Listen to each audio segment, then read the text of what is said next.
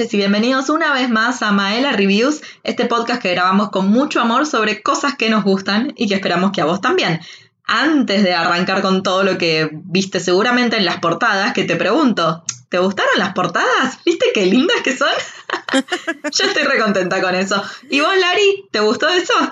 Y la verdad que me gustaron las portadas. ¿eh? Al principio estaba en contra, pero una vez que vi la pantalla de bloqueo del celular con toda la, la portada y que decía Maela Reviews, totalmente a bordo. Es que eso fue lo que me convenció. Ver cuando pones justamente el bloqueo de pantalla y te aparece, no sé, la imagen de tiburón, o la de una serie de eventos desafortunados, o una foto de Taika Waititi, porque siempre es hermoso verlo a Taika. Eh, nada, me encantó. Posta que me, gustó muchísimo.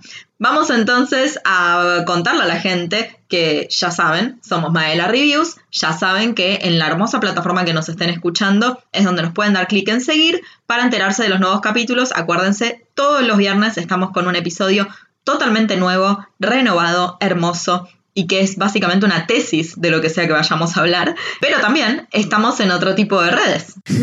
¿Qué vendría a ser? Como en vez de tesis de un homicidio, vendría a ser tesis sobre un podcast. Chicos, yo no les jodo que cada vez que preparamos un podcast hacemos una mini tesis. Se hace una evaluación de todos los contenidos que van a llegar al podcast que pondría cualquier estudiante de la universidad a estudiar, básicamente. No se olviden de que nos pueden encontrar en Maela Reviews, donde vamos a estar subiendo reviews de series, películas, documentales, hasta especiales de comedia. ¿Quién dice? Vamos a ir subiendo reviews de un poco de cada cosa. Acuérdense que eso es en Instagram. Por ahora no estamos en Twitter. Habiendo hecho las presentaciones correspondientes a Maela Reviews, Nuevamente les agradecemos por estar entre nosotros. Les recordamos que siempre nos pueden escribir a través del Instagram. También nos encanta escucharlos o leerlos. Así que serán más que bienvenidos sus comentarios, pero vamos a hablar de lo que nos congrega en el día de hoy. Hoy viernes, hace tres semanas, se estrenó la segunda temporada de una serie de Netflix que la está rompiendo toda, que arrasó mucho más de lo que cualquiera de nosotros podía imaginar en cuanto a cantidad de gente que le está viendo. En Latinoamérica está en el top 3, sigue siéndolo de esa forma al día de hoy y estamos hablando de The Umbrella Academy.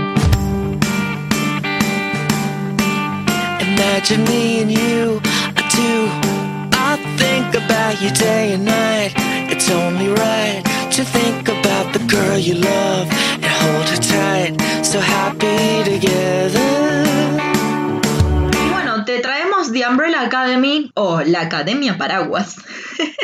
Realmente no sé cómo está traducida al español, Vamos entonces a contarle a la gente por qué Lari queremos hablar de esta serie. ¿Por qué, bueno, no existíamos cuando salió la primera temporada, pero por qué esta segunda está arrasando tanto en estos países? Bueno, para Maela Reviews no existía. Nosotras existíamos cuando salió la, la primera temporada y te digo que por lo menos nosotros estábamos tipo expectantes desde este lado para ver qué iba a pasar en la temporada. Eso es verdad. Yo desde mi lugar la empecé a ver pura y exclusivamente porque actuaba Ellen Page. Yo, como sabés y les contamos a la gente que nos está escuchando, soy muy seleccionadora de qué ver dependiendo quiénes estén actuando en, en, eso o quiénes lo hayan creado o quiénes estén detrás de cámara, lo que fuera.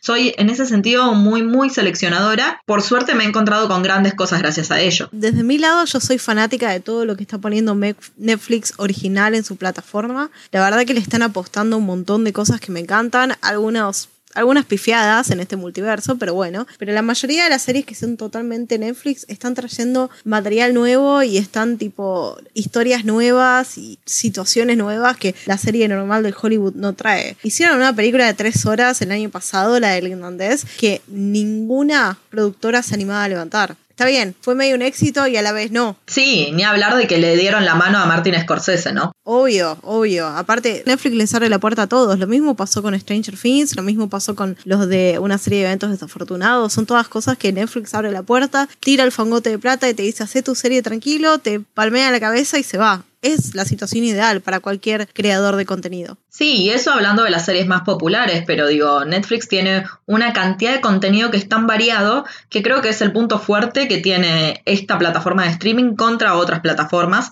Y aparte, en esta ocasión nos trae un grupo de superhéroes, antihéroes o el lado B del, del, heroísmo y que siempre está bueno, ¿no? Queremos siempre ver a Superman, a Batman, a la gente que le sale todo bien, a Marvel que viene de hace 20 películas haciendo las cosas bien. Entonces, queremos ver que los superhéroes también son seres humanos en algún punto. Bueno, justo Superman no, pero digo, todos los demás sí.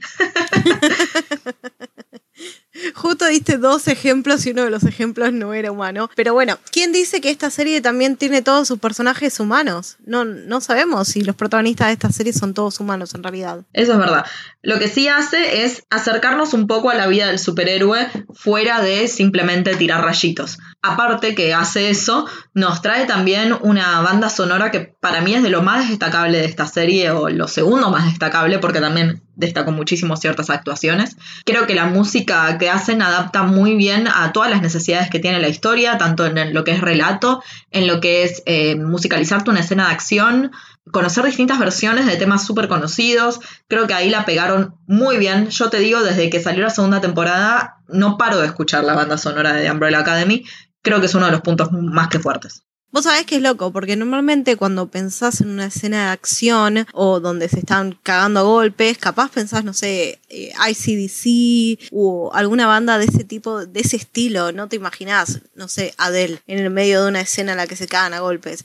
Y pasan esas cosas en la serie. A veces la música te descoloca un poco, pero está bien, porque te hace crear un, un vínculo distinto con, con la escena. Es como todo nuevo. Ni hablar, ni hablar de que haces una escena de acción musicalizada con los Backstreet Boys, o sea, ya está, me compraste. Pero aparte, lo que creo que se destaca muchísimo más en la segunda temporada, porque la primera transcurre en la actualidad, o sea, en 2019, no tan actual, pero más o menos actual, pero la segunda temporada transcurre en los 60. Y el diseño de vestuario es algo que se destaca un montón, que la rompe toda no solamente por la época, sino también por esta persona, esta actriz que representa a la encargada de la comisión. Cada vez que aparece, la mina planta un vestuario que la destaca un montón, que usa sombreros que, no te puedes olvidar de que la mina trajo de vuelta a la moda los sombreros.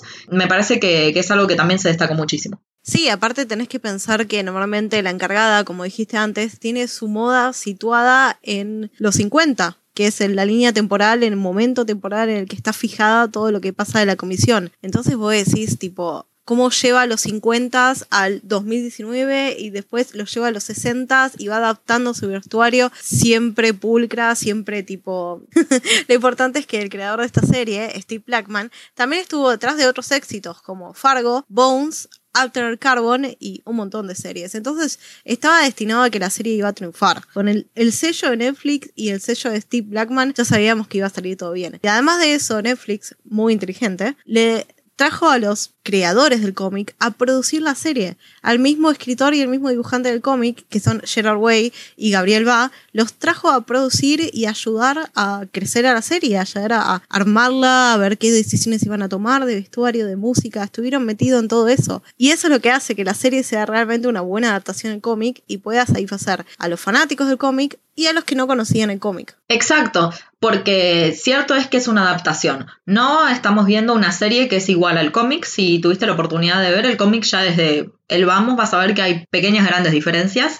Entonces está muy bueno que traigan a los creadores de este cómic para que, bueno, estén un poquito dando el visto bueno, ¿no? De qué cosas sí eh, van con la línea del cómic, a pesar de que ya no estamos hablando de canon o no canon, digo, no quiero entrar en esas discusiones porque no me parece que valga la pena en esto, pero es algo que vimos que Netflix hizo en muchas oportunidades. Eh, hablábamos fuera del podcast que también lo hizo en una serie de eventos desafortunados, también te lo comentamos en ese episodio.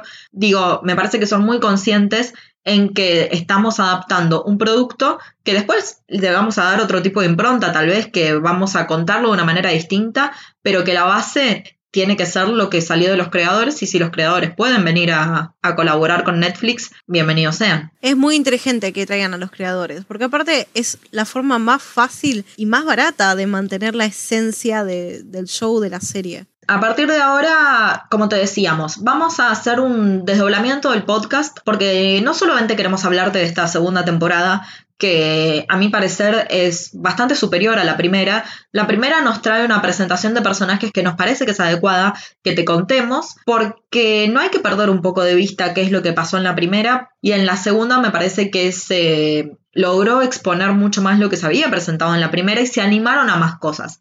Entonces, me parece que está bueno repasar brevemente lo que fue la primera temporada, contarte de, los personajes y después ahí sí ir a la segunda. Lo que vamos a hacer es en la descripción de este podcast te vamos a dejar el link al minuto en el que empieza la parte de la primera temporada y el link a los minutos y segundos en el que empieza cuando nosotros vamos a hablar de la segunda temporada. Te recuerdo, vamos a hablar con spoilers, así que si todavía no te sentaste a ver la segunda temporada, estate tranquilo ahora porque vamos a hablar de la primera, te hacemos un refresh, pero te vamos a avisar antes de empezar la segunda para que no nos odies. Me gusta que hayas incluido el pequeño disclaimer de que Maela Reviews no es totalmente spoiler free, lo lamentamos. Igual, tipo, chicos, estamos en cuarentena. Esto supongo que si les interesa ver la serie, en estas tres semanas podrían haberla visto. Pero, en caso contrario de que no hayan llegado todavía, pero les reinterese verla, pueden pausar el podcast cuando quieran. Bueno, esta serie creada por Netflix nos cuenta un poco la historia muy similar al inicio de estos pequeños héroes que en los cómics. Nos cuenta la historia que un día, un día normal, que nos dicen que es el 1 de octubre de 1989, por razones que nadie conoce y situaciones totalmente desconocidas, 43 mujeres de repente que no estaban embarazadas el minuto anterior empiezan a dar a luz.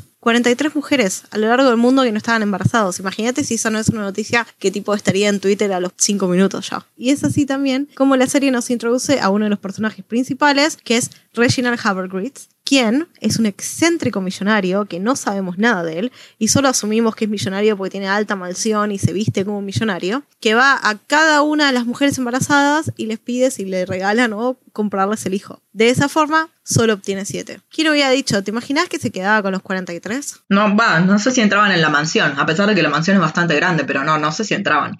Hay que tener en cuenta que andás a ver en la situación en la que estaban estas mujeres cuando fueron a dar a luz, entonces no sabemos si todos esos niños sobrevivieron y no sabemos si alguna madre quiso quedarse con un niño repentino. Sí, obvio, obvio, por supuesto. Pero bueno, logra adoptar a estos siete niños y se los lleva a su mansión a fundar la Academia Umbrella, que después nos enteramos es para detener el apocalipsis y salvar al mundo. Desde chiquito, ya le, le pusieron una presión desde el día que nacieron. Exacto. De esta forma, Reginald pasa a ser el padre de estos chicos y bueno, nos vamos a enterar que capaz no es el mejor padre de todos en realidad Reginald jamás le pone nombre a estos hijos adoptivos de él, sino que lo que hace es categorizarlos por números. Y es así como conocemos a 1, 2, 3, 4, 5, 6 y 7, porque en realidad no tienen nombres todavía y él nunca los llama por los nombres, siempre los llama por su número e incluso cuando tiene conversaciones privadas con alguno de ellos, jamás los llama por su nombre. Sí, qué zarpado eso, ¿eh? la verdad es que ahí te vas a dar cuenta del, del maltrato psicológico que hay con estos pobres pibes, ¿no? realmente es eso. Y que después va a ser lo que los influencie y los forme en algún punto para todos los problemas que van a tener en adultez. Sí, obvio, obvio. Sí, obvio, quedan todos los pibes re traumi desde el principio. Eso no hay duda. Bueno, ya conocemos a Reginald, vamos a conocer entonces a número 7 en este caso. Su nombre es Vanya, un nombre bien ruso. Vamos a arrancar por acá porque fue el mayor spoiler de esta serie. Es lo que yo te decía, yo vi esta serie por Ellen Page y si está Ellen Page es porque va a tener un rol bastante protagónico, a pesar de que estamos hablando de siete protagonistas y Ellen Page tiene que ser un poquito más importante, ¿no? Porque imaginamos que el nombre pesa. ¿Qué es lo que pasa con Ellen Page? Bueno, ella fue educada de manera muy distinta y alejada del resto de sus hermanos, ya que no presentaba poderes. Sí, estamos hablando de que estas siete personas que adoptó Reginald son niños que tienen poderes, pero por alguna razón que desconocemos hasta el momento, número 7, Vanya no tiene poderes. Eso entonces la convierte en un personaje súper depresivo, solitario. Igual sí, alto, alto spoiler que Netflix no lo pensó tanto. O sea, yo supongo que Netflix no es el encargado del cast, lo sabemos. Pero al traernos a Eren Page y al decirnos, ay, no tiene superpoderes, es extra especial. Es obvio que nos están diciendo, va a ser extra especial. guiño, guiño. es verdad. Y bueno, ¿qué es lo que pasa? Todos estos chicos crecen y eventualmente se van separando porque es una familia contradisfuncional, es lo primero que vamos a hacer. Entonces, cuando esta academia deja de ser una academia, deja de ser un grupo, ella se dedica a dar clases de violín y a tocar en una orquesta. Vamos a ver que durante su niñez ella aprende a tocar el violín. Más adelante nos vamos a enterar que efectivamente Ellen Page es Ellen Page y tiene poderes. Y no solo tiene poderes, sino que tiene unos terribles poderes y va a ser quien ocasione el apocalipsis. Ella con sus poderes puede controlar los sonidos y los convierte en energía, así que básicamente sus emociones hacen explotar todo. Pero ¿quién es la persona que también es, a pesar de que su nombre no es muy conocido, como actor, su personaje es casi tan importante como Vanya, sino más o igual. Es increíble porque en realidad el personaje de 5 nadie esperaba que surgiera tanto fanatismo con él y es un dato re curioso que en la segunda temporada el nombre del actor que interpreta 5 aparece incluso antes que el de Ellen Page. Como que dentro del mundo de Umbrella Academy terminó siendo muchísimo más famoso, muchísimo más destacable el joven adolescente que cuando firmó la, filmó la primera temporada tenía 13 años. Zarpado porque él interpreta a un cuerpo de niño y es un actor que tiene esa edad, en este caso, pero hace de un tipo viejo, hace de un tipo que es 45 años más grande que él. Entonces su forma de moverse, su forma de expresarse, las caras que pone, es todo un tipo recontra adulto que ya las pasó por todas y que está de la cabeza. No, aparte es increíble porque el mismo actor era fanático de los cómics previo a ser casteado como parte de la Umbrella Academy, entonces decidió estudiar bien cómo se representaba a su personaje en el cómic y copiar todo, copiar su postura, su forma de hablar, su forma de mirar en blanco, su forma de tipo pararse en el fondo cuando la escena está concentrada en otra persona, copiando las mismas posturas que tienen en el cómic. Eso es un gran trabajo y es algo que se debería apreciar un montón. Yo creo que todos los fanáticos del cómics, cuando lo vieron, se me abren encima. Pero bueno, él es el que nos trae la noticia en el medio del funeral del padre, porque nos olvidamos de contarte que en el primer capítulo el padre muere y eso es lo que hace que todos los hijos se junten de nuevo para, nada, darle un velorio al padre muerto. Y en el medio de este velorio, ¿quién aparece después de 17 años? Nadie más que 5, que aparece en el medio de la nada y les dice que el apocalipsis va a ser en ocho días. Alta reunión. ¿Y sabes qué es lo que distingue también a Five del resto de los hermanos? No sé si, si, te diste cuenta que es el único que no tiene nombre. Te contamos antes que el padre los llamaba a todos por su número, nunca por su nombre. Pero sin embargo el resto de los hermanos tiene nombre y él no. ¿Por qué? Porque él desaparece un día, huye de la casa porque salta hacia el futuro con sus poderes de teletransportación, se queda trabado ahí, no puede volver y se pierde su oportunidad de recibir un hombre a cargo de la madre, que es la que los cuidaba a ellos cuando eran chicos. Y nada, imagínate que cuando aparece Five en el futuro, vendría a ser en el presente, porque en realidad es su pasado y en realidad es el futuro desde el día que él se fue, nada, es una locura. Nadie está tipo, están todos como, ¿qué? O sea, ¿quién sos? Y el que, más, el que más sorprendido está es Luther, obvio, que es el número uno. Luther es el número uno, interpretado por Tom Hopper. Él es, como lo dice su número, el líder del equipo, pero vamos a ver que en esta familia disfuncional hay algunos que no están tan de acuerdo con que él sea el líder. Él es designado definitivamente por Reginald como, como el número uno del equipo y el líder de todo, él tiene el poder que conocemos bastante de varios superhéroes, que es el tener super fuerza y resistencia. Y el tema es que cuando la academia se disuelve, él sigue siéndole muy fiel a Reginald. Él no está enojado con su padre por el modo de crianza que tuvo y en una misión casi muere. Entonces lo que hace Reginald es inyectarle un suero que lo convierte en una especie de gorila humano. En los cómics tenemos el detalle de que en realidad Reginald le corta la cabeza y la pone en un cuerpo de gorila.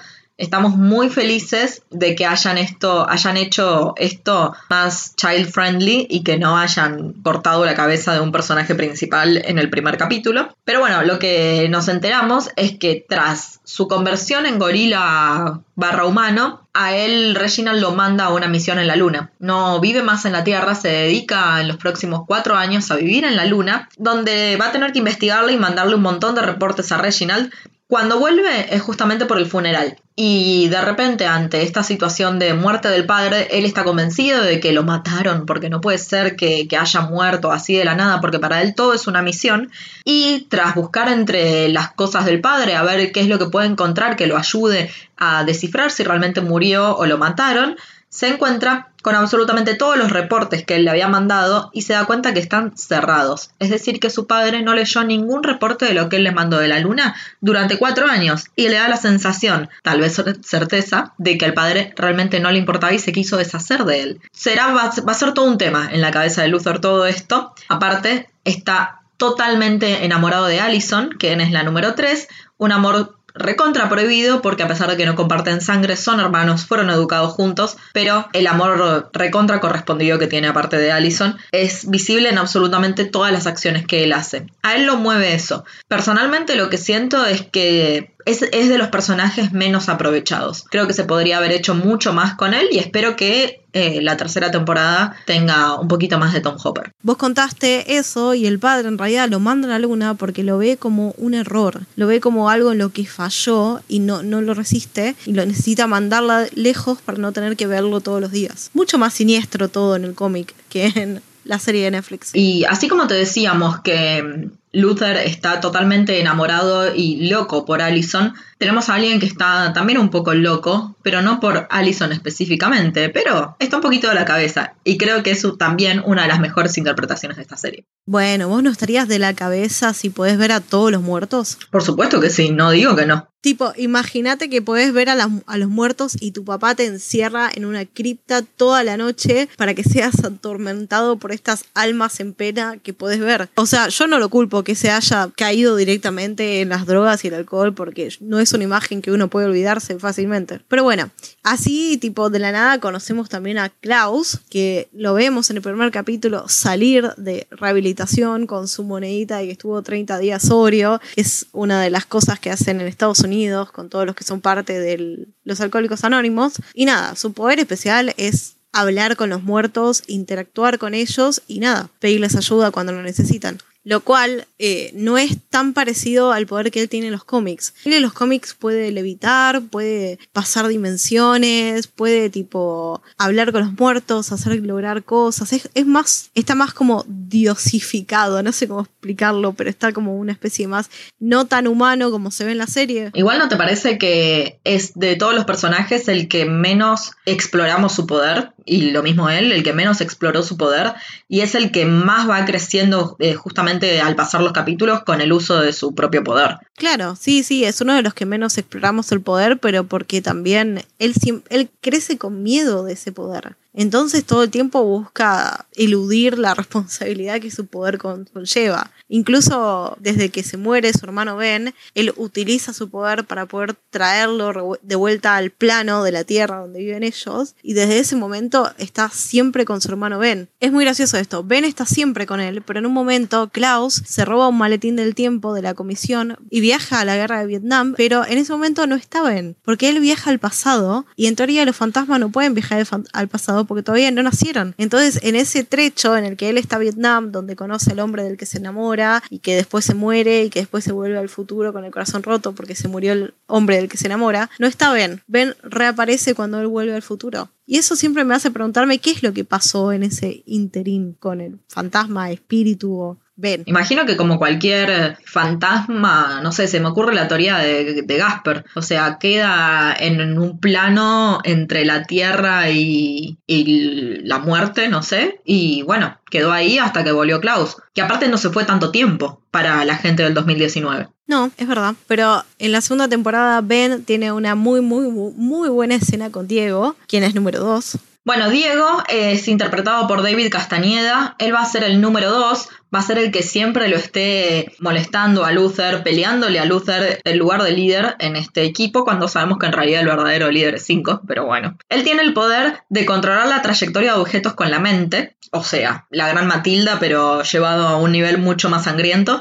porque él es especialista con los cuchillos. Aparte, vemos que es el mejor luchador. Él cuando se disolvió la academia se unió a las fuerzas policiales, pero es un tipo que está de la cabeza, como te digo, absolutamente casi todos los personajes, porque bueno, es muy problemático y lo terminan echando de la fuerza policial y empieza a ser una especie de vengador nocturno. En el medio de todo esto, él está, eh, él había salido con una de sus compañeras policías y después en esta primera temporada la matan, así que toda su primera temporada va a ser en busca de vengar la muerte de, de ella. En el cómic hay una gran diferencia con los poderes de Diego, ya que no tiene nada que ver con esto, sino que en realidad él puede controlar la respiración bajo el agua por un montón de tiempo, entonces es nada llamativo que hayan elegido cambiar totalmente, es con el que más cambian los poderes de él, pero para la historia creo que sirve mucho más. Y yo creo que sus poderes medios aquamanianos no, no servían realmente en todo el plot que tenía la serie. Y en cambio, decime si no es recopado todo lo que puede hacer con los cuchillos y con las balas. Es tremendo, es tremendo que pueda controlar la trayectoria de las cosas solo con pensarlo. Sí, ni hablar. Todo con su mente, que aparte es una mente muy perturbada. Pero el que también tiene una mente bastante perturbada y tiene todas sus razones para tenerla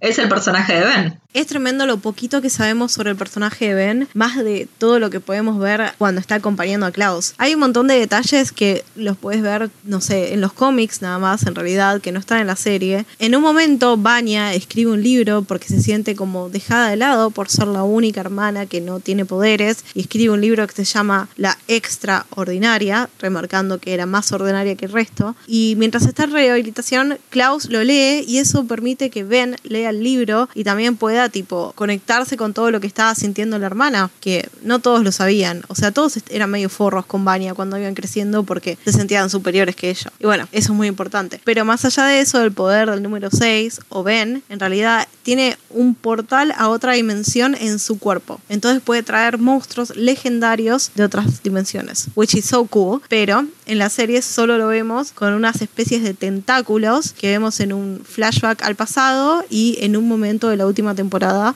en el último, de la primera temporada en el último capítulo. Se dice, si escuchamos todos un rumor, guiño, guiño, Allison, que es una referencia al monstruo de Lovecraft, al mítico monstruo de Lovecraft. Sí, y antes de agarrar el pie que me diste hermoso para hablar de Allison, lo que quería comentar es que es un poder que no le gusta para nada y vamos a ver que es el único que realmente no le gusta su poder. Vemos en un flashback una misión que fue la primera misión de la academia en evitar un robo de un banco. Y ahí la vemos. Vemos el rol de todos, ¿no? Vemos a Vanya que está con Reginald alejada de la situación, observando porque ella no es especial, y es lo que le dice constantemente el padre. Y lo vemos terminando toda la matanza que hicieron de los ladrones a Ben, que lo vemos encerrado en un cuarto y solamente vemos las sombras de estos tentáculos que salen y que bueno, termina matando como a 3, 4 ladrones, pero él no lo quiere usar los poderes, dice, realmente lo tengo que hacer, pobrecito. Pero ahora sí quiero agarrar ese pie hermoso que me dejaste para hablar de número 3, Allison, quien la interpreta es Emmy Raver Lampman. Ella tiene un poder muy piola, para mí de los mejores poderes de todos, que es modificar la realidad y el accionar de las personas diciéndoles un rumor. Por ejemplo, yo escuché un rumor de que Lara estaba programando muy bien su micrófono. Entonces Lara programa hermosamente su micrófono. la gran diferencia que tiene con el cómic es que ella puede alterar la realidad con sus palabras. O sea, nosotros lo que vemos en la serie es que ella altera el accionar de las personas. Pero acá, en el cómic nos presentan que también puede alterar el clima, por ejemplo. Puede decir eh, escuché un rumor de que iba a llover y llueve. Viste que en realidad Allison es la única que tiene una vida normalmente decente y tranquila de todos los hermanos. Porque si pensás en Vanya, Vanya vivía deprimida, así que realmente no cuenta. Pero de todos los hermanos es la que mejor pudo triunfar, se fue a Hollywood, se hizo famosa, se casó, tuvo hijos, tuvo un pequeño traspié, pero... Sí, pero usó su poder para eso es su poder, es, es, parte de ella. O sea, está bien que puede vivir sin utilizarlo, pero es parte de ella y sinceramente es la que menos lo utiliza de todos. Para mí es, es una realidad fantasiosa en la que vive. O sea, ella se creó su propia realidad esquivando tal vez las situaciones que, la que podría haber llegado a vivir de llevar una vida convencional. Porque ella se vuelve famosa por haber escuchado un rumor, ella consigue papeles, por haber eh, papeles en, en castings, por haber escuchado un rumor. Ella no sabemos si se casa por haber escuchado un rumor, pero tal vez sí. Tiene una hija, a la hija la quiere controlar con los rumores. Entonces, me parece que no vemos que use tanto su poder, pero sabemos que es la que más lo usó en ese sentido. De hecho, en los cómics lo que nos muestran es que ella tiene una adicción a ese poder que vamos a ver específicamente marcado en la segunda temporada, me parece, porque en la primera nos lo cuentan, pero en la segunda nos lo muestran. En la primera lo que nos cuentan es que ella quiere controlar los berrinches de la hija contando un rumor de que tiene sueño, de que se calle, ¿viste? Cosas así. Entonces así pierde la tenencia de la hija tras el divorcio que tiene con su ex esposo. Pero en la segunda temporada vemos que tortura personas. Sí, qué sé yo, está bien. Sí, yo entiendo que quisieron plantearnos como que era una adicción y que no era bueno ese poder. Y bueno, dicen que tener poder es una adicción en realidad, sí lo pensás. Pero yo creo que lo debería haber usado más. Yo lo hubiera usado más que ella. Lo que también aprendemos de Allison es que ella corresponde al amor que, le tiene Luther. Vamos a ver en un par de flashbacks los recuerdos de ellos. Aparte, eh, son los que tienen habitaciones contiguas. Entonces comparten pared, lo cual implica que si Luther está escuchando música, ella la escucha también. Tienen una, una relación muy, muy cercana y vamos a ver que cuando se reencuentran, todo surge de vuelta en todas las ocasiones que se encuentran. Tenés que pensar también que Allison es la que más se preocupa por Vanya. Es verdad que Allison y Five tienen una conexión medio rara, medio mística, capaz porque son los dos más poderosos de todos los hermanos, pero Allison también queda como con culpa por todo lo que pasó con Vanya y quiere ser una buena hermana en esta temporada. Busca involucrarla o responderle bien o traerla a las reuniones o incluirla. Es verdad porque aparte, bueno, son las únicas dos mujeres del grupo y se nota como esa hermandad, que no pasa entre los hombres. Entre los hombres me parece que la mayor relación está entre, aparte de Ben y Klaus por razones lógicas, me parece que en algún punto eh, Klaus con Diego son súper cercanos en algunas cosas. Pensá que cuando Klaus quiere desintoxicarse, el, al que le pide ayuda y le pide ayuda a todos y el único que accede a ayudarlo es Diego, por ejemplo. No, en un momento también Faye accede a ayudarlo cuando está con todo lo que pasa con Dolores, el maniquí, y que quiere averiguar qué pasa con el ojo de vidrio, también lo ayuda. Pero es verdad que vemos más unión en la familia en la segunda temporada. Bueno, ahora vamos a hacer un pequeño refresh sobre la primera temporada para que entres con todo a la segunda con nosotros a hablar de teorías conspirativas y otras cosas que te vamos a contar y que nuestra cabeza estuvo pensando cuando vimos la segunda. Pero retomemos un poco la primera. Es un breve refresh que te vamos a hacer para que te acuerdes y no necesites hacer el rewatch, excepto que realmente quieras hacerlo. Recordamos que como te presentábamos a los personajes, a ellos los conocemos en el funeral de Reginald. A Cinco lo conocemos un poquito después porque entra en toda esta familia de vuelta tras el funeral de él y les termina diciendo, bueno chicos, evidentemente papá ya se murió, esto significa que nos queda una semana para parar el apocalipsis. Ese es el objetivo y por eso vine yo acá. Primero, por supuesto, no le creen y empiezan a hacer otro tipo de cosas hasta que se dan cuenta que realmente Cinco tiene razón, entonces intentan ayudarlo. Para quien no puede dar una mano en toda esta situación, es la única que en ese momento no sabe que tiene poderes, que es Vania. Entonces Vania sigue con su propia vida. ¿Eso qué significa? Retomar sus clases de violín y seguir con su orquesta. En sus clases de violín conoce a Leonard y se va a enamorar de él en un lapso menor a una semana, porque te decimos, en una semana se acaba el mundo. Así que Vania empieza a salir con Leonard, se enamora y pronto nos vamos a enterar que Leonard no es quien dice ser, sino que realmente se llama Harold Jenkins y que él es el causante del apocalipsis. ¿Por qué decimos esto? Porque él es el que va a hacerle a Vanya darse cuenta que realmente tiene poderes. Él lo sabe, Harold lo sabe, porque encontró un cuaderno antiguo de Reginald donde él llevaba todas sus notas y en ese cuaderno él decía que Vanya tenía poderes y que de muy chiquita se los tuvieron que hacer apaciguar de alguna forma con estas pastillas que Reginald empezó a dar justamente porque ella no tenía control sobre sus poderes, Reginald tampoco sabía cómo entrenarla para controlarlos y empezó a matar gente, sin querer, por supuesto, era una niña. Entonces a la edad de cuatro años nos enteramos luego que Allison le dice un rumor para hacerle olvidar que ella tiene poderes. El rumor es que ella se va a considerar una persona sumamente ordinaria. Y es lo que termina pasando durante toda la vida depresiva de Vanya. Eso es lo que nos enteramos después. Ahora, cuando nos enteramos de esto es cuando Allison se da cuenta que esto realmente es así, se da cuenta que Vanya tiene poderes, se lo dice a Vanya, se enfrenta a ella ya que Allison es la única persona que no confía en Leonard, sin saber en ese momento que es Harold Jenkins el ocasionante de todo este apocalipsis, y tampoco ella considerando que Vanya puede ser la ocasionante del apocalipsis, que es lo que finalmente termina pasando en la primera temporada. ¿Por qué resulta esto? Bueno, Vanya se enoja muchísimo con Allison ante esta situación en la que Allison recuerda que le había dicho un rumor, pero era muy chiquita como para tener algún tipo de conciencia sobre eso. Ella hacía lo que le dijo el padre. Y bueno, terminan dándose cuenta de esto, Vanya se enoja muchísimo con Allison y casi que la mata, le corta el cuello, pero no termina de matarla y ella por un periodo va a perder la voz. Entonces, ¿qué significa esto para Allison? Pierde sus poderes. Todo el resto de los hermanos, de alguna u otra forma, intentan salvar del apocalipsis sin saber lo que está pasando con Vanya en ese momento y tampoco metiéndose en su relación con Leonard, porque para ellos Vanya es la que está siempre de lado.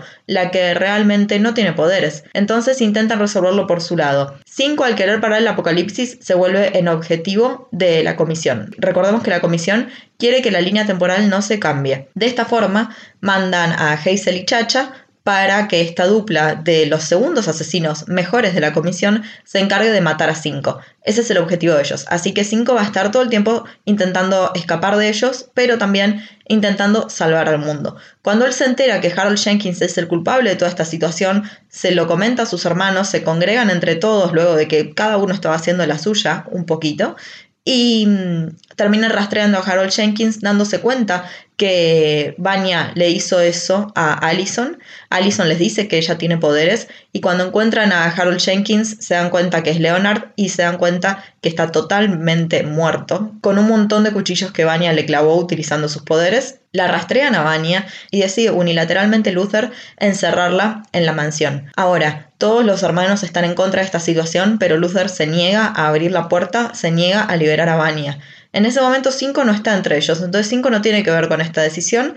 Para cuando 5 se entera de toda esta situación, Vanya ya se liberó y está totalmente poseída por esta bronca que lleva consigo, este rencor que tiene, se ve a sí misma de chica y todos los abusos que tuvo de parte de su padre que no la permitía ser libre con sus poderes y todo el abandono que tuvo también de parte de sus hermanos que no la consideraban parte de la academia por no tener poderes. Entonces, con todo este enojo y esta bronca y rencor, va a su presentación que tenía con la orquesta. Es una presentación muy importante para el personaje de Vanya, ya que era primer violín y es un lugar muy importante.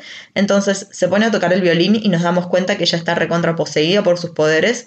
Así que parece una especie de exorcismo lo que vemos en el que ella empieza a liberar sus poderes, rompe absolutamente todo, caos por todos lados, todos los hermanos intentando combatirla. Recordemos que la única que no tiene la posibilidad de hacerlo es Allison porque no tiene voz, pero lo que hacen es terminar dejándola inconsciente. Al dejarla inconsciente a eh, todos estos poderes paran, así que aparentemente salvamos al mundo del apocalipsis. Pero lo que no se dan cuenta es que uno de los últimos rayos que larga Vanya antes de caer inconsciente, desmayada, es un rayo que le va a pegar a la luna y que va a hacer que la luna se destroce y uno de esos asteroides caiga en la Tierra y acabe con el mundo. Entonces, antes de que eso ocurra, Cinco, ni lento ni perezoso, agarra a todos sus hermanos y los transporta en el tiempo. Eso va a ser exactamente el final de la primera temporada y es el momento en que vamos a ver que todos estos chicos están en forma de círculo agarrados de la mano para viajar en el tiempo, que todos pasan al cuerpo de joven que tenían. Entonces ahí nos empiezan a surgir un par de teorías que bueno, vamos a hablar en un ratito.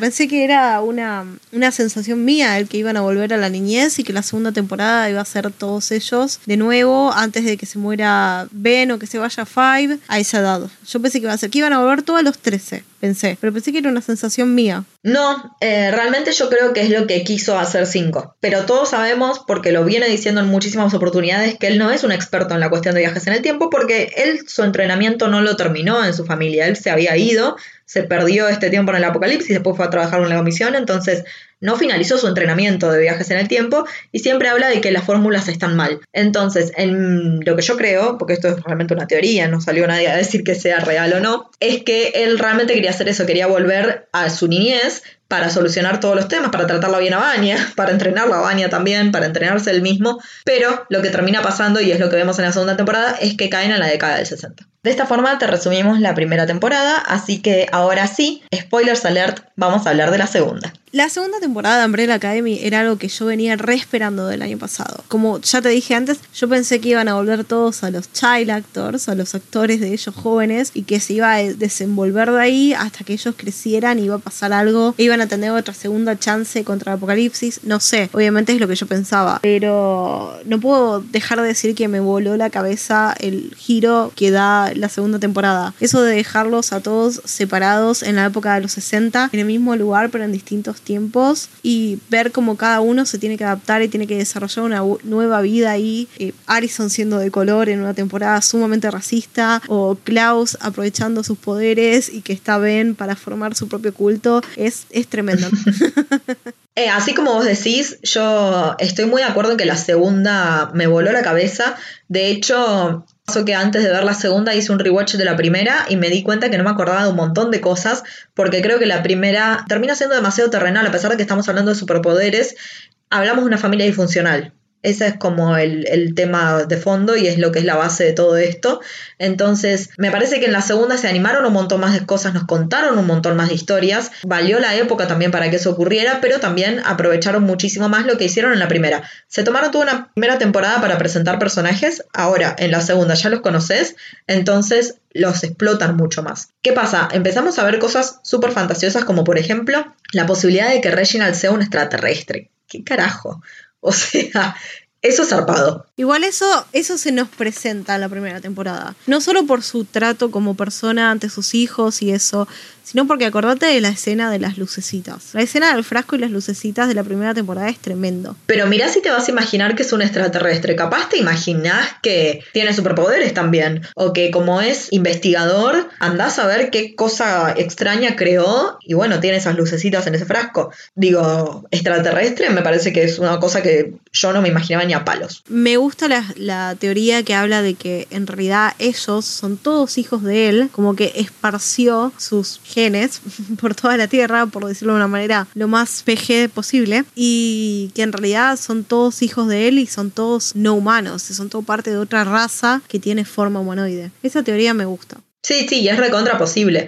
Ahora, también lo que me gustó muchísimo es la historia que hicieron con Banya y Sisi. Me parece que es fantástica. Gran recurso el que usaron de que Banya apenas cae en los 60, tenga un accidente, la atropellen y pierda la memoria. Me parece que es un golazo usar este personaje de cero. Ahora, estamos hablando de un recontra mega poder que después Banya se da cuenta que tiene y que controla mucho mejor en esta segunda temporada que en la primera, lo cual puede ser raro. Me encanta esa relación que tiene en un momento que hablamos. Por ejemplo, Allison es una persona de color en los 60, es muy complicado, y Vanya demuestra un amor homosexual que también es complicado para esa época. Entonces, me parece que se tocan temas muy piolas para hablar a, modo sociedad, pero otra cosa que muestran de Vanya y que espero que en la tercera temporada no se olviden de eso, es que ella termina salvando la vida de Harley dándole como parte de sus poderes. Entonces ahora el pendejo también tiene poderes y eso es una locura. O sea, ella primero acaba de revivir una persona. tiene ese poder que no estaba contemplado bajo ningún concepto dentro de lo que estábamos hablando. Y encima traspasa sus poderes. Así que me parece que es muy peor lo que hicieron con Baña. Me parece que exploraron algo muy, muy interesante. Capaz no me gustó tanto que fuera de vuelta la ocasionadora del apocalipsis. Eso sí que no me gustó tanto. Me pareció como volver a lo mismo. Ay, a mí sí me gustó. no, no, me gustó, me gustó. Y si vuelve a pasar a la tercera, me va a volver a gustar también. Porque me pareció muy gracioso que, tipo, nunca cinco puede evitar que suceda el apocalipsis. Y siempre es culpa de Vanya. Me encanta eso. Porque, tipo, en la primera temporada, el apocalipsis es su culpa porque destruye la luna. Bueno, ponele. Pero en la segunda genera un apocalipsis nuclear porque por culpa de ella explota el edificio del FBI. ¿Entendés? O sea, es culpa de ella y a la vez no es culpa de ella que justo los rusos y Estados Unidos estuvieran en guerra. Sí, sí, sí. Bueno, el que para mí sí no tuvo una gran evolución como personaje es Luther. Me parece que puede llegar a tener un par de cosas interesantes como para explorar en la tercera temporada y espero que eso ocurra, pero realmente pasó a ser en esto, en la, en la década del 60, el guardaespaldas matón de esta mafia. Así que me parece que acá le dieron como un eh, relief cómico que no me gustó para nada y no sé, como perro lazarillo de 5. No, no tomó iniciativa propia en, casi nada, así que eso no, no, me parece que fue un personaje súper desaprovechado. Sí, es verdad que la segunda temporada le dan más comedia a estos personajes que en realidad son más serios o más qué sé yo, Luther es mucho más sentimental que el resto de sus hermanos, eso lo vemos en la primera y la segunda temporada, pero hay momentos de comedia con Luther y Diego, con Luther y Five, y hasta tiene una, una parte con Luther y Sissy que también termina siendo graciosa, que claro, le quisieron dar un efecto como pasa con Thor en Ragnarok, que deja de ser serio y es más un personaje de comedia y quisieran hacer ese efecto y capaz no salió tan bien como esperaban. El que sí me gustó muchísimo fue Klaus, que así como vos decías, inicia su propio culto y se consigue una sugar mami. Es, es muy bueno, es muy Klaus todo. Lo del culto con todas las canciones de los 80 y los 90 me encanta. Porque aparte no te lo esperás. Cuando empieza a decir Don't go chasing waterfalls. Y, y yo me quedé, escuché y me quedé, pero ¿por qué me suena tanto? El que no me gustó tanto porque mami issues por todos lados es Diego. Eh, sí me divierte cómo nos lo presentan. Él empieza a estar en un hospital psiquiátrico porque imagínate, cae un tipo en medio de un callejón con un montón de cuchillos y dice, van a matar a Kennedy hay que salvarlo.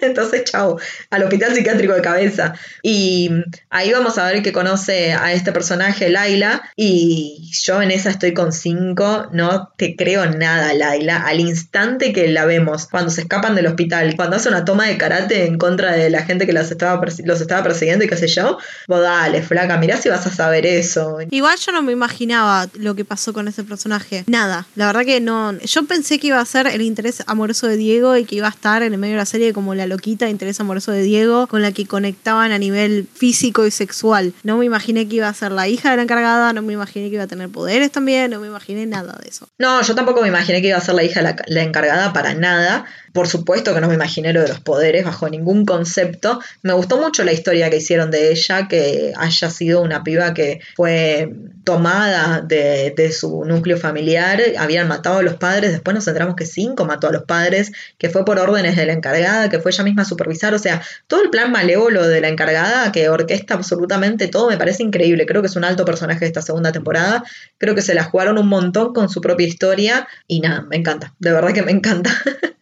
Totalmente de acuerdo. Y no quiero dejar afuera a la tremenda situación a la que se vio enfrentada, enfrentada Allison, que decíamos una mujer de color en los 60, nada, se puso a militar, se volvió a casar, lo único que fue como raro es que al instante la tipa parece haberse olvidado de que dejó una hija en la primera temporada. Pero bueno, cuando nosotros la volvemos a ver, ya pasaron tres años desde ese viaje en el tiempo, porque ella cayó en los 60 clavados y el reencuentro es en el 63. Entonces, qué sé yo, capaz reformó su vida ante la situación en la que realmente no tiene la posibilidad de ella hacer ningún tipo de viaje al futuro, tampoco puede quedarse llorando por los rincones, ¿no? Tiene que accionar y aparte la vemos que llega en un momento re complicado donde ella no se da cuenta que llega a los 60 y entra a una, una cafetería y le dicen que no puede entrar porque atienden solamente a gente blanca y ella no tiene voz en ese momento para nada, para hacer nada, ni siquiera para usar su poder. La verdad que está bien que los cómics también, la segunda tanda de cómics también están en Dallas, tiene, no es casual que hayan elegido esa ciudad con todo lo que tiene que ver Kennedy o esa época exactamente, pero es verdad que la serie supo sacarle bien todo el jugo social, económico posible de la evolución de estos personajes. Sí, es, tal cual lo que vos decís. Y qué tanto importante es toda la situación de Kennedy para toda la historia en general, ¿no? Porque recordamos que en la primera temporada nos enteramos que 5 vuelve al 2019 desde justamente el 63, cuando tenía que ir a matar a Kennedy y termina no matándolo y yéndose a través de este bucle espacio-temporal para volver al 2019 y evitar el apocalipsis. Es muy zarpado eso. Todo, todo termina estando relacionado con Kennedy porque vaya uno a saber en realidad por qué. Pero fíjate que también es súper importante para Reginald, ¿no? Porque Reginald nos terminamos de enterar que él es un extraterrestre cuando mata a toda esta gente que era como una sociedad secreta, que son los que realmente se cargan la muerte de, de Kennedy. Sí, Igual yo creo que eso de que la sociedad secreta se encargue de la muerte de Kennedy es uno de los cambios de esta nueva línea temporal. No creo que eso haya pasado antes en la línea temporal anterior. Yo creo que esto sucede en esta línea temporal cuando Reginald comparte su preocupación con Kennedy porque primero se encuentra con los hijos que le cuentan que van a matar a Kennedy y que creo que es el efecto mariposa, que ellos al tratar de evitar algo lo que hacen es lograr que pase de otra manera. ¿Tenés algo de esta segunda temporada, alguna escena, algún momento en particular que haya, te haya gustado más que cualquier otro y que no hayamos mencionado ahora? En un momento el personaje de 5 tiene que matar a todos los encargados, a todos los CEOs de la comisión y es la mejor escena de toda la temporada. Porque obviamente estamos hablando de un personaje que puede transportarse, saltar de un lado para el otro y matar gente. Tiene una habilidad, es uno de los mejores asesinos de la comisión y tiene un hacha y es es puro entretenimiento. Creo que dura un minuto, un minuto treinta la escena, que es puro entretenimiento y mismo el actor, Aidan Gallagher, le pone tipo diferentes eh, gags a la escena, en un momento para tomar agua, en un momento para acomodarse y tipo tiene toda la cara manchada de sangre y cada vez que mata a una persona o algo parecen más manchas o, o cambia de mano el hacha, nada, es puro entretenimiento esa escena. Me parece que es una de las mejores cosas de la segunda temporada. Esa y la escena con la que empieza, que están en el medio del apocalipsis, también. Y el final también. El final es mortal. El final cuando están todos peleando con toda la comisión y de repente aparecen los 150 millones de empleados que tienen, no, es mortal. No, no. Tipo, me voy ya a ver el último capítulo de la segunda temporada. Algo que, me gustaría destacar de la segunda temporada y de lo que es más que nada todas las series que salen de Netflix, ellos saben que vos vas a binge watch la serie. Ellos saben que vas a ver la serie o el mismo día o en un fin de semana. Ellos lo saben. Y en todo lo que son su, su, parte de publicidad dentro de las redes sociales, ya sean Twitter, Instagram o Facebook, te ponen pedazos de capítulos avanzados, no a modo de spoiler, sino porque saben que es muy probable que ya los hayas visto. Y eso me parece no sé, me parece muy buena y me parece una decisión súper sabia, porque me acuerdo que antes de que yo vea la, la, serie, la segunda temporada, vi un pedacito donde se encuentran Luther y Allison y dicen, sí, y Diego está en el loquero, Klaus dirige un culto y Vanya vive en una granja, bastante bien. Y tipo, me encantó, porque es como un mini resumen de lo que está sucediendo en la segunda temporada. Es un detalle que para mí está re bien planeado por todo el área de marketing de la serie en Netflix. La verdad que sí, sí, sí, sí. Y aparte, después te siguen posteando un montón de cosas relacionadas. Y bueno, ahora, esta semana que pasó, hicieron una meditación conjunto con Klaus. Fantástico. Me parece muy, muy divertido. Las cosas que aprovechan y qué sé yo. ¿Con el actor real? Sí, fue real, duró una hora. Posta, no lo vi. O sea, vi que iban a hacerla, pero pensé que era todo joda, no pensé que la iban a hacer de verdad. Sí, sí, sí, la hicieron de verdad. Yo no la vi entera, vi pedacitos que después postearon y me pareció muy divertido. Otra cosa que a mí me gustó mucho de la segunda temporada, así como vos mencionabas esas escenas, la escena final, la que aparecen todos los agentes, me parece que es, no sé, como, como el Señor de los Anillos, como el Avengers Assemble, me parece así como multitudinario, es una cosa zarpadísima. Aparte están todos los agentes, o sea, todos, todos, todos, todos. Que aparte es el momento donde vemos la revelación de Laila que rompió la cabeza. Me rompió la cabeza la situación de Laila, en ese sentido no me esperaba ni en pedo que ella tuviera poderes. Pero mm, una escena que me gustó mucho, mucho es el reencuentro que tiene toda la familia con Reginald. Bueno, primero nos enteramos en realidad que Luther había ido a buscarlo al Reginald en su momento y que lo recontra decepcionó, que le dijo, yo nunca tendría hijos porque odio a los niños y no sé qué, horrible el tipo lo que le dice, lo, lo termina de quebrar a Luther. Y no solo eso, sino que en esta escena lo quiebra totalmente a Diego. Me dio una. Lo odié. Ahí lo odié a Reginald y lo quería abrazar a Diego porque pobrecito. Viste que le vuelve todo al tartamudeo y qué sé yo. Horrible ese momento. Pero me parece que es muy claro, ¿no? Y que creo que Cinco lo expresaba muy bien. Como déjenme a mí hablar porque si nos conoce a todos va a ver que somos una familia disfuncional y que esto es un quilombo. Y evidentemente es lo que pasa, ¿no? Obviamente todos le quieren decir algo a Reginald y porque pensá que ellos no lo habían visto vivo. Pensá que ellos se reúnen para la muerte de él. Entonces, claro, le quieren tirar encima un montón de cosas. Y qué tremendo eso. Y que Allison se divierte y lo hace a Diego golpearse. Me, me gusta mucho toda esa escena y que Baña dice, tranquilos, tricos, yo puedo controlar mi poder y hace estallar toda la mesa. A mí lo que me gusta mucho de esa escena es, es el post cuando están sentados Reginald y Five. Y es la primera vez que ves a Reginald como un, un ser humano un poquito simpático. O sea, tienen una charla de hombre a hombre, porque Five, aunque tiene cuerpo de una persona de 16 años, 13 años, en realidad es un hombre de casi 60. Entonces, nada, tienen esa conversación de hombre a hombre cuando le recomienda que a veces tiene que tomarse las cosas de a poco y volver solo un par de segundos. Es algo que es súper importante para después, para el desenlace de la temporada. Eh, bueno, nada, me re gusta esa parte. Y lo que nos deja la segunda temporada también son un montón de teorías que podemos llegar a pensar para la tercera, que no está confirmada, pero no hay dudas que va a haber una tercera, porque la verdad es que rompió creo que cualquier número de visionado que se imaginaba Netflix que podía llegar a tener esta segunda temporada. Estamos esperando con ansias la tercera temporada. Netflix, por favor, ponete las pilas.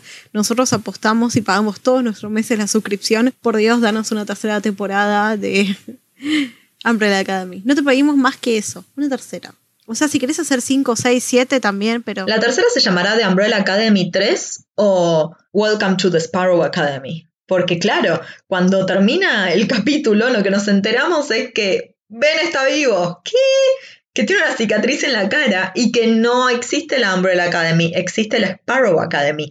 Ese momento, te juro que a mí se me dispararon un millón de ideas, un millón, ¿eh? Para mí fue la gran Volver al Futuro 2 y ellos al cambiar el pasado cambiaron el futuro. Es obvio que es eso, porque no estaban ellos en el pasado. O sea, toda la teoría de viajes en el tiempo yo sé que en la vida real, en nuestra Tierra, en este momento, no es posible porque todavía no se han descubierto no sé, ya sé que no es posible. Pero planteémonos en este mundo. Si ellos hubieran estado los 60 antes y la temporada 1 se hubiera desenvuelto de esa manera, no hubiera sucedido. Es por eso que cuando termina la segunda temporada y ellos vuelven al futuro, desde el pasado que ya lo modificaron, estamos hablando de que mostraron sus poderes a un montón de gente, eh, afectaron a un montón de sociedades, porque Allison diciéndole al marido que en realidad ellos tienen un presidente negro en el futuro cambia toda la historia. Es una boludez, son todos detalles que ellos estuvieron modificando en los 60 que cambian todo hoy en día. Y es lógico que desde 1963 al 2 de abril del 2019 cambie todo, porque ellos lo dejaron 40 años para que eso sucediera. Sí, y también debe ser muy claro ante la situación de que, bueno, Reginald los conoció en los 60 a su supuesta familia y dice, che, estos pibes ya es la segunda vez que se mandan el apocalipsis. Evidentemente son, no son los que yo debería adoptar.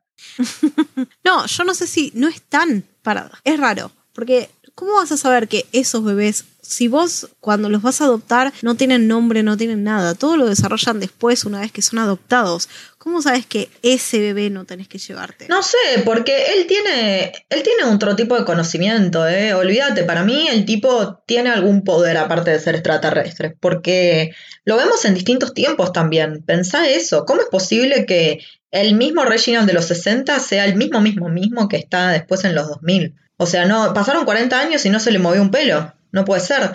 Y cuando está ese momento de las lucecitas que tiene en el jarro, que podemos creer que son sus genes, que después pasa a estas madres que se embarazan, eso también es en otra época y lo recontra vemos. Es, en, es una época mucho más vieja porque vemos la forma de vestirse de la gente cuando va a tomarse el tren y todo. Sí, sí, sí, puede ser. No lo había pensado de ese modo, pero sí puede ser. Está muy bien planteado.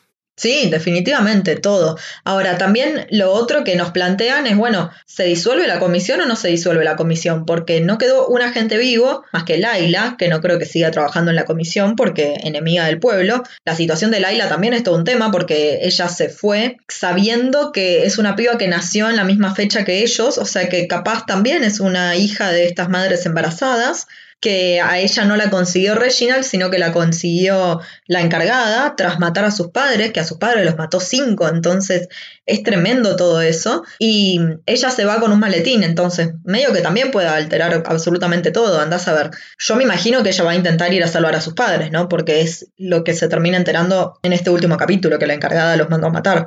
Sí, no, o sea, yo pienso que no fue a salvar a los padres. Yo creo que si ella sabe, porque trabaja hace muchos años con la comisión, que si va a salvar a, los padres, no estaría ella para después salvarse a ella misma.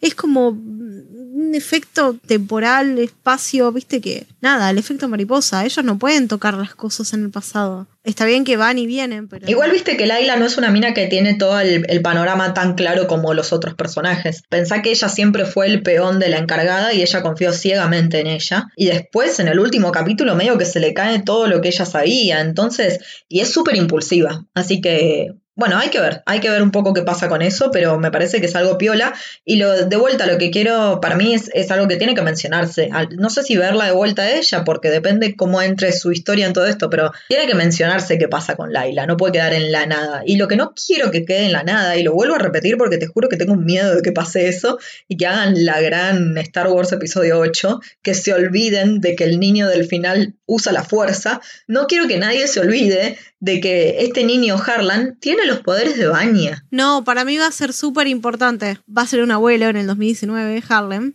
Harlan, perdón. Va a ser un abuelito, pero... O capaz no, capaz desarrolló su propia sexta. O capaz es el padre de todos ellos. ¿No pensaste también que puede ser el padre de los 43 niños también?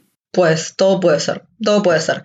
Y bueno, por supuesto la situación de que Reginald sea un extraterrestre es, un millón de preguntas atrás, un millón de preguntas porque por qué estás en la Tierra, cuál es tu objetivo en, tantos saltos temporales que viene haciendo él, ¿Por qué quiere parar el apocalipsis? Si sos un extraterrestre, tipo, volvé a tu planeta. Nada, miles de preguntas que tenemos al respecto. Yo no sé si alcanzo una temporada para resolverme todas mis cuestiones y realmente espero que me resuelvan todo y que no hagan la gran Lost que nunca explicó nada. No, yo creo que va a pasar lo mismo que pasó con una serie de eventos desafortunados y van a tener un millón de preguntas que nunca van a ser contestadas. Son todas cosas que quedan a nuestra percepción. Bueno, de esta manera entonces vamos a ir terminando este podcast en el cual nos dedicamos muchísimo a una serie que nos gustó un montón y que así como la segunda temporada le pasó el trapo a la primera, imagínate mis expectativas para la tercera. es verdad, es verdad. La segunda es muchísimo mejor que la primera y yo creo que la tercera va a ser muchísimo mejor que la segunda y que va a evolucionar exponencialmente. Qué buena que está esta serie.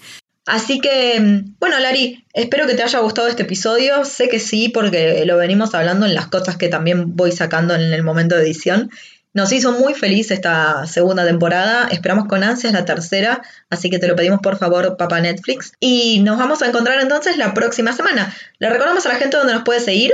Sí, si se aburren de viernes a viernes y les encantaría saber qué opinamos de otras películas o series, pueden seguirnos en Maela Reviews en Instagram, donde vamos a estar subiendo algunas reviews de pelis, series, documentales y un montón de cosas más para que tengas con qué entretenerte a lo largo de la semana mientras esperas a que sea viernes.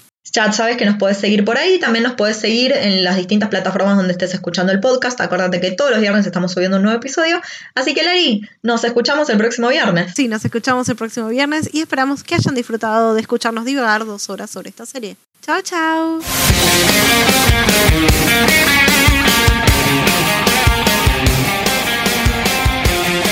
Papá Netflix, si nos estás escuchando, por favor, danos una tercera temporada. Time, time, time,